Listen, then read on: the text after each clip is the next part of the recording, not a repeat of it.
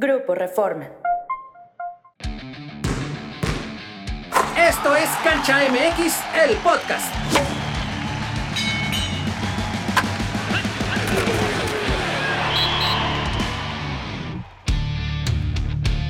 Amigos de Grupo Reforma, bienvenidos a Cancha MX, el podcast. Hoy les vamos a platicar de un tema que está candente, el polvorín en que se ha convertido Chivas. Contamos con la presencia de Luis Homero Echeverría, Edgar Contreras, soy Jesús Ballesteros. Compañeros, ¿qué está pasando en Chivas? Tres jugadores separados, se habla de broncas con el entrenador, el equipo no camina. ¿Qué pasa con las Chivas, Luis Homero? Creo que ahora se ejemplifica lo que se veía en la cancha, ¿no? Una racha de resultados bastante adversos, las tres derrotas al principio con Santos, Monterrey, América, sobre todo el clásico, y que tardó en levantar, no ha levantado el equipo prácticamente, ¿no? Después de ese hundimiento, pues era pues, lógico, obvio pensar que había una situación interna ahí complicada que se confirma ahora con esta situación. Edgar. Lo curioso es que no es la primera vez, ¿no? Chivas generalmente acompaña este tema de los malos resultados deportivos con escándalos. En los últimos años ha ocurrido mucho, ocurrió incluso en la gestión de Ricardo Peláez, que es un tipo que aplica la disciplina con hierro y aún así se le iba, ¿no? Me parece bueno, que... podemos hacer una lista desde el Venado Medina, Omar Bravo, Omar Bravo eh, Marco Fabián y sus fiestas, la Chofis López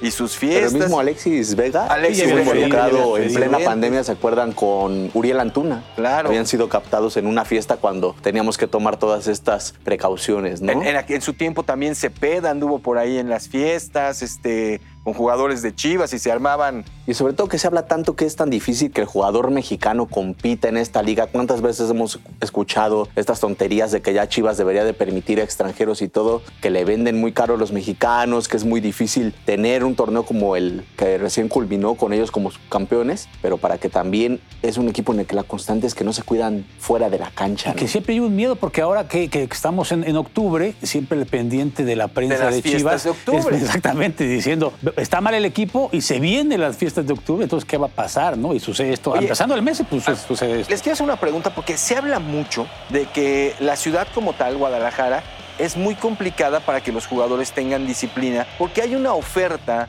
de lugares para ir a bailar, para ir a ver. Pero la Ciudad de México también lo tiene, ¿no? y no ves a los del América. Digo, sí, ha salido de videos, pero no a cada lado. perdón, a, lo que voy es que a mí me parece que es un mito porque cualquier ciudad de mediano tamaño para arriba lo tiene. Y nos hemos como hasta acostumbrado a ese romanticismo de que es que la ciudad los lleva, es que las fiestas de octubre, es que si esto, es que si lo otro. ¿Seguimos siendo muy paternalistas hasta en eso con las chivas? Sí, sobre todo porque yo creo que es mentalidad del jugador, obviamente, ¿no? Y educación, sobre todo, primero educación desde su casa y después la formación que le hayan dado en el club y, el profesionalismo que pueda tener ese jugador para cuidarse y no andar ahí despilfarrando Digo, dinero y la cuestión física. No, es que sean santos, pero si cualquiera baja por insurgentes del Estadio Olímpico para acá, encuentra antros en cada esquina, ¿no? Y no por eso los Pumas están todo el día de antro, ¿no? O no sabemos, no pero sabemos, pero al menos en la cancha. al menos son disimulados, ¿no? se cuida, Estoy, de acuerdo, digo. Ahora, no sabemos precisamente si fue el tema de una fiesta, ¿no? Pero tú lo dudas.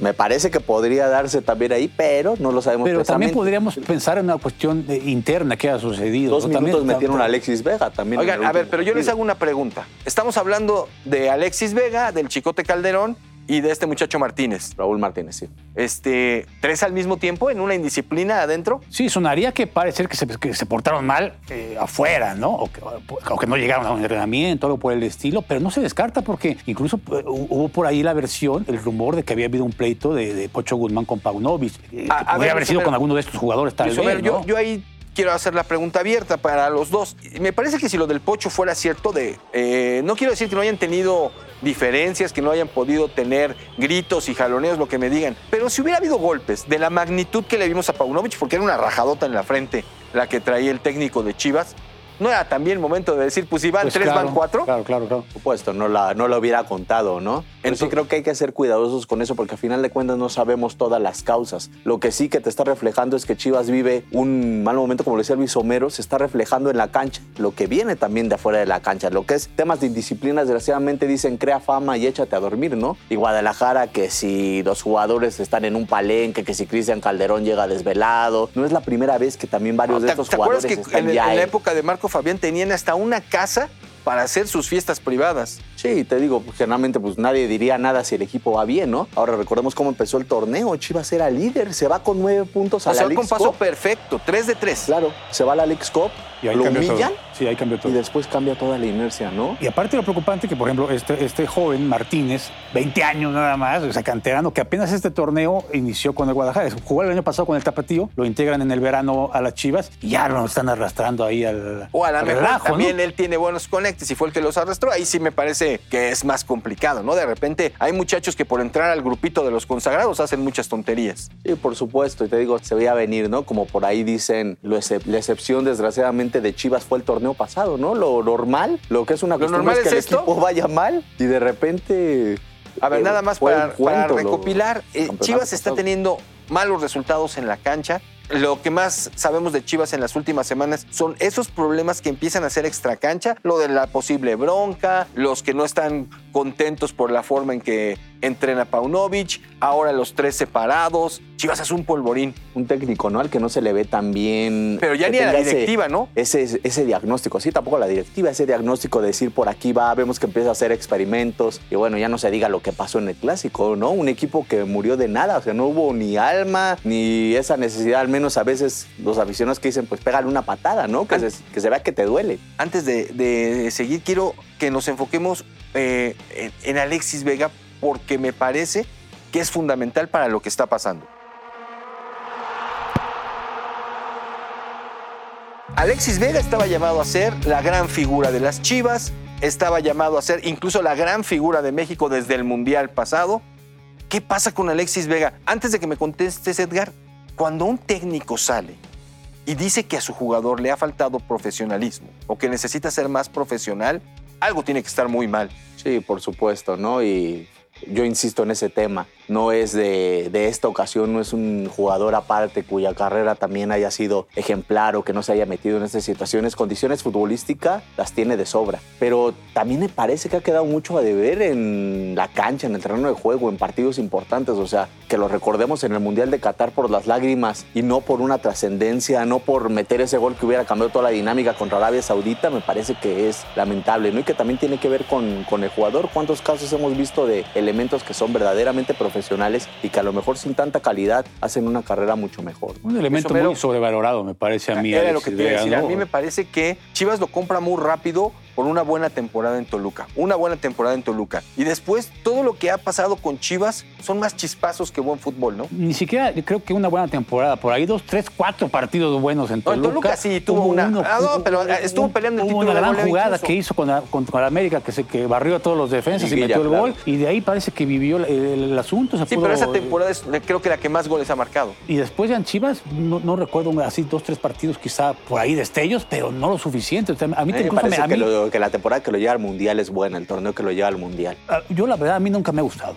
Personalmente nunca me ha gustado y creo que ha sido exagerado. Ahora, que, ¿lo recuerdas que- de Juegos que Olímpicos técnicos también? de la selección mexicana lo siguen manteniendo porque han cambiado los técnicos, Martino, el mismo Coca, eh, el mismo Jimmy Lozano y lo siguen manteniendo. O sea, no, no, no lo ¿No, entiendo. no les parece que puede ser uno de estos jugadores que de repente en los entrenamientos suelen impactar a los técnicos porque tienen mucha Ahora, técnica, mucha talento calidad? lo tiene, o sea, el talento lo tiene y tiene técnica. Pero, no lo demuestran en los partidos. y, y- o sea, yo no ya me lo ves ahora físicamente mal, incluso ya lo ves Pe- pasado eso- de pero esa peso. cuestión de, de que está pasado de peso ha sido eterna en Alexis Vega. Sí, por supuesto. Y les digo, yo por los Juegos Olímpicos, o sea, me parece que era uno de esos momentos que nos hacían pensar en un Alexis Vega diferente, porque sí se le veía Sí, como que cierta reaccionar, personalidad sí, y me parece que eso obedece que Jaime Lozano de repente lo lleve, pero también hay un momento en que hay que decir, basta, ¿no? ¿A qué jugadores estoy llevando y qué mensaje estoy dando? Porque es, es cierto eso, o sea, es un jugador que no tiene esa, esa constancia, ¿no? En el mismo clásico contra el América parece que ya le dan la enésima oportunidad de iniciar, se la da Paunovic y se dedicó a reclamar al árbitro, no, no llegaba a las jugadas, lo sacan y a partir de eso como que parece que se rompe el asunto porque también ya,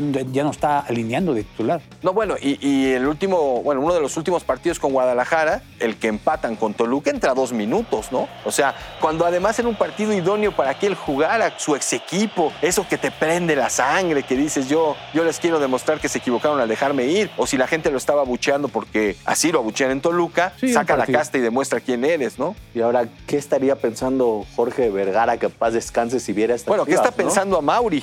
Sí, pero me parece que también como directivo ha quedado mucho a deber. O sea, Jorge Ah. Vergara ya viéndolo un poco en la intimidad. Hay una serie de Guadalajara, la veías y empieza con de verdad un regaño que le da a los jugadores y Tengo- reaccionaban porque reaccionaban con ese tipo Tengo, de tengo personas. mucho mis dudas, Edgar. ¿Te parece si las platicamos? Porque me parece que es un bloque muy interesante hablar de los directivos en Chivas.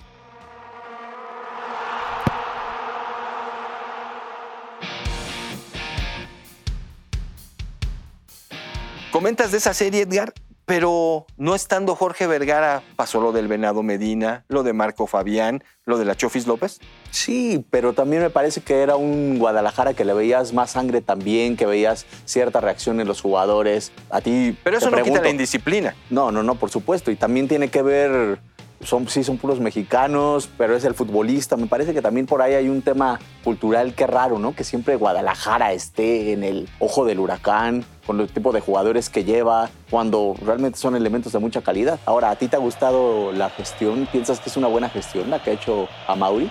No, no, no. Me parece que a Mauri está más pensando en otras cosas, en su propio negocio, porque hay que recordar que tiene ahí algunas broncas de liquidez, de fluidez, cuando toma este, pues, los negocios de su papá. El principal, este de los jugos y los productos eh, eh, saludables, tenía muchos problemas por ahí. Su cuestión del cine, que le gusta mucho.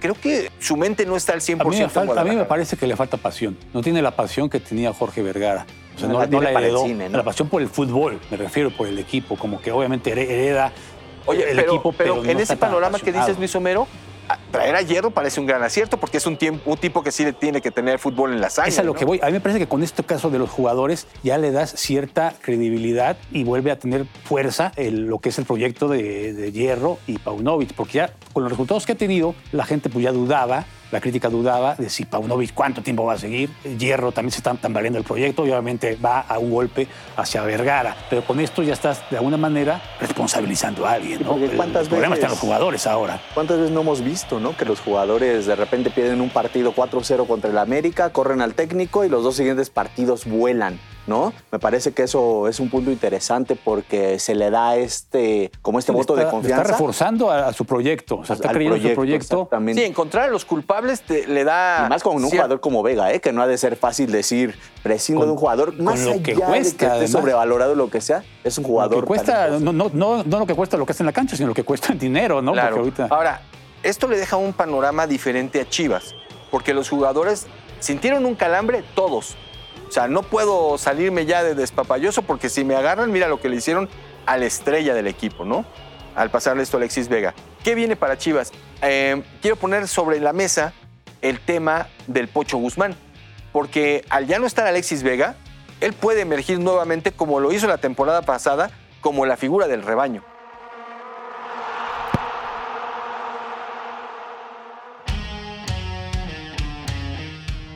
Pues no lo sé, porque también Guzmán eh, deja muchas dudas, ¿no? Puede, puede ser también otro jugador con mucho talento, con gran capacidad, puede cargarse al hombro del equipo. Lo hizo en su etapa final de Pachuca cuando llega a Chivas, pero eh, recordemos que en nivel selección todavía no queda. Bueno, la, la sección y lo llevan, Luis Homero. Pero, pero por lo mismo, no sé, muchos lo hemos platicado en este espacio, cuántos técnicos igual han pasado y no le han dado la, la oportunidad, por algo será. Y Paunovic también será. lo quitó de titular en Chivas, de manera que poco se entiende, ¿no? Pero más Eh, allá de Pocho, yo creo que Chivas tiene un plantel para recuperarse. O sea, incluso quitando a Pocho y los que ya los que estos que se separaron, tiene un plantel para recuperarse y, y pelear. ¿eh? un- no no, no, quiero que el título, pero tiene como para aspirar a algo más de lo que estás haciendo ahora. Además, al final de cuentas, estás en un torneo, más allá de que se haya quitado, que el repechaje, de todas maneras son 10 equipos, ¿no? Con verdaderas posibilidades de clasificar. Y Chivas está ahí en ese pelotón, ¿eh? Sí, también creo que tiene plantel para eso. Creo que es un mensaje que puede ser a tiempo todavía, pero hay que ver también cómo lo toma el resto del grupo. ¿Para qué le alcanza a las Chivas